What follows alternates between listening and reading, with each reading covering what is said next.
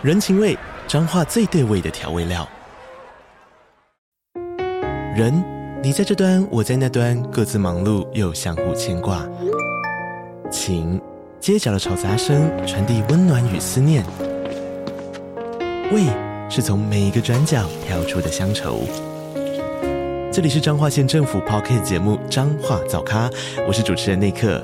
从彰化大小事各具特色到旅游攻略，透过轻松有趣的访谈，带着大家走进最在地的早咖。准备好了吗？彰化的故事，我们说给你听。以上为彰化县政府广告。每个礼拜五的晚上九点，吃一点宵夜配个历史。大家好，欢迎收听吃史。我们今天又要来介绍台湾的食物了。今天的主角呢是道地的台湾美食——温州大馄饨。嘿，丢你没听错，温州大馄饨不是温州来的，而是从现在中年台北人的回忆——中华商场里面冒出来的。中华商场位于现在台北市的中华路，就是西门町的边边。它大概在一九六一年的时候成立，那在一九九二年的时候被拆掉。中华商场见证了西门町最热闹、最繁华的那个年代。那如果要了解中华商场的故事的话呢，就先让我们回到清领时期的台北吧。清领时期的台北呢，是一个有城墙的城市。那台北城的范围呢，包含现在的总统府、台大医院，还有北车前面那一条南洋街，就是传说中的补习街。现在台北甚至还保有一些像是城中市场啊、东吴大学的城中校区之类的地名。而台北的西城墙呢，就是现在的中华路，城墙外面呢，就是西门町。当时从台北到新竹的铁路呢，也就是经过西城墙这个位置，这条路线呢一直被保留到今天。但因为铁路地下化的关系，所以我们现在看不到那条铁路。不过日本人到台湾之后呢，就觉得台北城的城墙很丑，所以就拆掉，重新规划成马路。不过城内和城外呢，还是有一条隐隐约约的界限。不论是日本还是后来的国民政府呢，他们重要的行政单位还是聚集在城中这个区域。那这也表示城中会有一批社会阶层比较高、消费能力也比较好的人，而中华路周遭的这些居民呢，主要就是一般老百姓。但也因为靠近这些上层的消费区，还有铁路呢，自然而然就吸引了许多小贩在这边做生意。如果你没有两把刷子的话呢，在当时你是很难在这边跟其他人竞争的。当国民政府成为了这一块土地的新政权之后，为了要方便管理这些小贩，就在铁路的旁边呢，盖了两排竹子搭的棚子。一九四九年的时候，国民政府打输了国共内战，他们就撤退到台湾来，并且带来了大约六十到九十万的移民。那这些移民一大部分是军人或是公务人员，那另外一部分呢，就是比较有钱的商人还有士绅阶级。他们大多数呢都聚集在全台湾的铁路附近，并且有大约三十万人呢在台北落脚。国民政府为了安置这些大量的外来人口，就在铁路的两边加了好几排的竹棚。并且从忠孝东路一路盖到小南门附近，大约长一公里多。这些竹棚呢，在白天的时候是一个超大型的市场，那人们会在这边卖吃的啊、卖喝的，或卖一些布料、衣服，还有一些瓶瓶罐罐、锅子这些生活用品。那有一些修雨伞的，或是做鞋子的师傅呢，也会夹杂在棚子里面。到了晚上呢，这些棚子就成为大家睡觉的地方。移民们在做生意的同时呢，也发现。国民政府好像在短时间之内呢，不会真的反攻大陆，那大家就慢慢安顿下来。不过，想要在这个大型市场拥有一席之地的，不只是大陆来的移民，也包含台湾本岛其他县市的人。随着人口越来越多之后呢，国民政府搭好的竹棚就变得越来越不够用，违章建筑就开始向外延伸，卫生啊、治安还有疾病等等的问题呢，也越来越严重。那这样一个很像贫民窟的区域呢，就在总统府的后面。这对国民政府而言呢，嗯实在不是很好看，甚至对每个搭火车的人来说呢，这个长歪的竹棚区呢，就是他们对台北的第一印象。于是，在一九五九年开始之后呢，蒋中正就下令要来好好整理一下这一块区域。中华商场的模型在一九六零年的时候正式公布，范围呢一路从北门延伸到小南门，才短短的八个月呢，这八栋建筑就像八个超大型的那种乐高积木，就直接把砰盖在中华路上面。这些建筑呢，从北到南就被依序命名为忠孝仁爱信义和平。每一栋建筑呢都有三层楼高，那总共可以容纳一千六百多户的商家。到了一九六一年的时候呢，中华商场就正式启用。叮叮。不过在商家们搬进商场的过程呢，也有一些争议。虽然说呢，政府盖了坚固而且耐用的水泥大楼给大家住，但毕竟这整件事情的起因呢，是因为政府想要整治市容，所以对商家来说呢，不但是被强迫离开原本的竹棚，而且他们还要付钱去租商场里面的这些店铺。那可以想见的就是，不是每个人都很乐意去配合政府的这个政策。啊，当时盖商场的钱呢，也是来自这些租金的，所以有人会觉得说，哎，中华商场呢不是政府的，而是我们这些出钱的人盖的。好，不管怎么样呢。当时的违章建筑呢，就这样摇身一变，变成台北市最下趴的现代百货中心。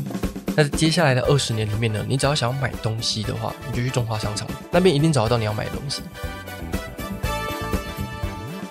那如果我们从最靠近北门的忠孝两栋来开始介绍的话呢，那边呢就是卖电器、音响，还有传统木工的商品。在电脑出现之后呢，这一边呢也变成电子用品还有零件的集散地。那再往下呢，就是仁爱两栋，有许多的玉器或是珐琅，在一九七零年代是台湾和日本观光客的最爱。再往后的三栋就是信义和，则贩卖了许多布料啊、衣服还有鞋子，有很多从南部上来念书的学生呢，都会来这边做制服。后面的和平两栋呢，则包含了许多老人的茶馆、旗帜徽章定做的店家，还有一些传统的工艺品，也可以这边找到。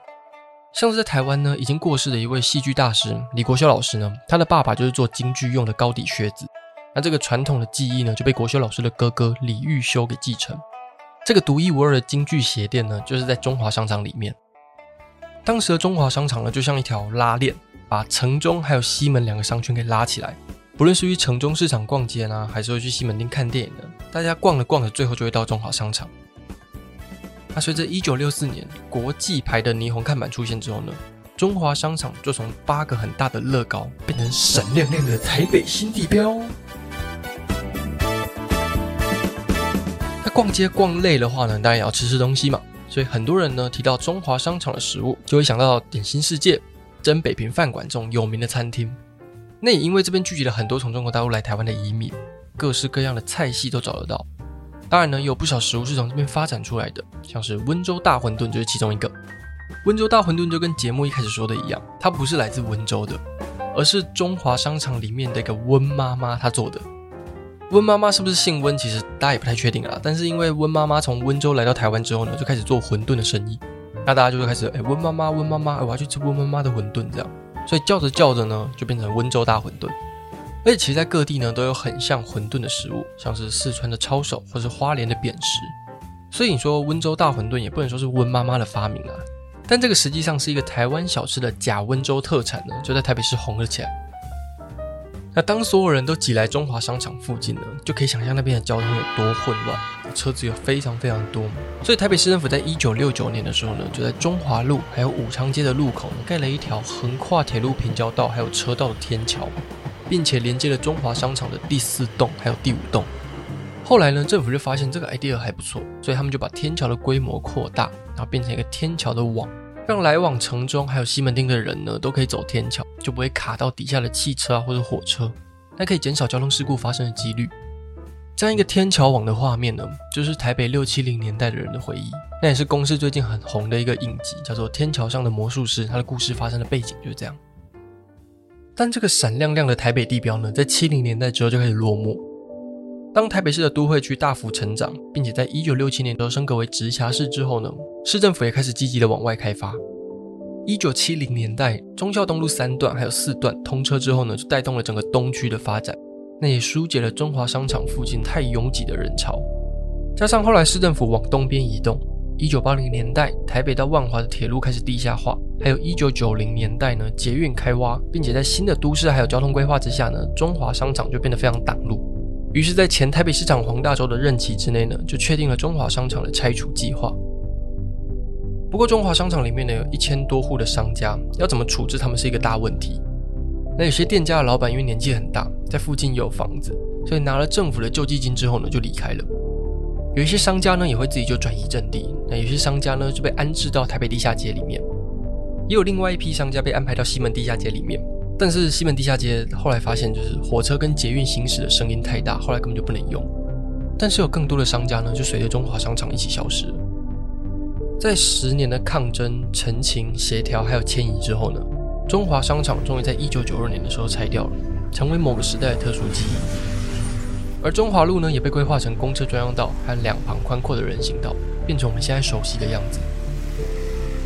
中华商场时期的西门圆环呢，变成了现在的西门捷运站。圆环上面的喷水池还有蒋公铜像呢，都被捷运出口给取代。明明时间其实没有隔很远，但如果你去对比四十年或五十年的照片呢，到现在基本上看不太出来那边跟现在的西门是同一个地方。其实我们在制作这一集的时候呢，就觉得其实心中还蛮五味杂陈的。一方面是因为这是我们自己的历史，那在台北生活了一阵子之后呢，却是第一次有一种感觉是，原来台北以前是长这个样子。而且要不是我前阵子看那个公司的影集，就是《天桥上的魔术师》，其实我一直不太确定中华商场它是一个怎么样的形象，以及中华商场到底对那时候的人代表的意义是什么。就明明就只是我们爸爸妈妈那一个时代的故事而已，但对我来说，或对我们身边的朋友来说，好像从来没有发生过一样。我们到底对这一块土地发生过的事情了解了多少？查资料的过程中呢，也会不断的碰触，像是本省人啊，还有外省人的身份认同。然后政府如何去塑造中华商场的形象？中华商场在不同的时期，只要经过不同的诠释，就会产生不同的议题。那当然，历史的话语权呢，是掌握在当权者的手中。只是我们之后要用什么样的方式让这些原本的故事流传下去？用什么样的角度去诉说这段历史呢？这或许又是另外一个问题。那我们当然不可能用短短的十分钟就把中华商场的故事讲完。但不论是缅怀或愤恨不平，或者是你第一次认识这个地方。那希望这个故事能够带给大家一个契机，去更了解这块土地的过去。希望你喜欢今天的故事。那如果你有进一步的想法的话呢，也欢迎到吃屎的 IG 跟我们分享你自己或你的朋友或是你的爸妈的经验，让我们有机会可以分享更多更不一样的回忆给大家。好，那我们就下礼拜见喽，拜了。